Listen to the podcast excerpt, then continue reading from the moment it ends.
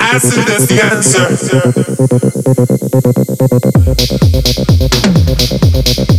Ooh.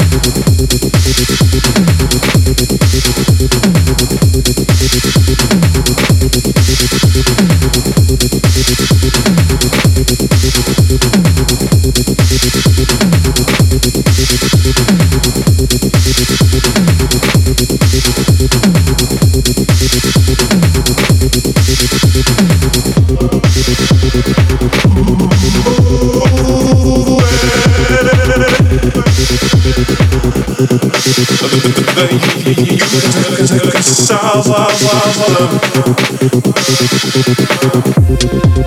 wow.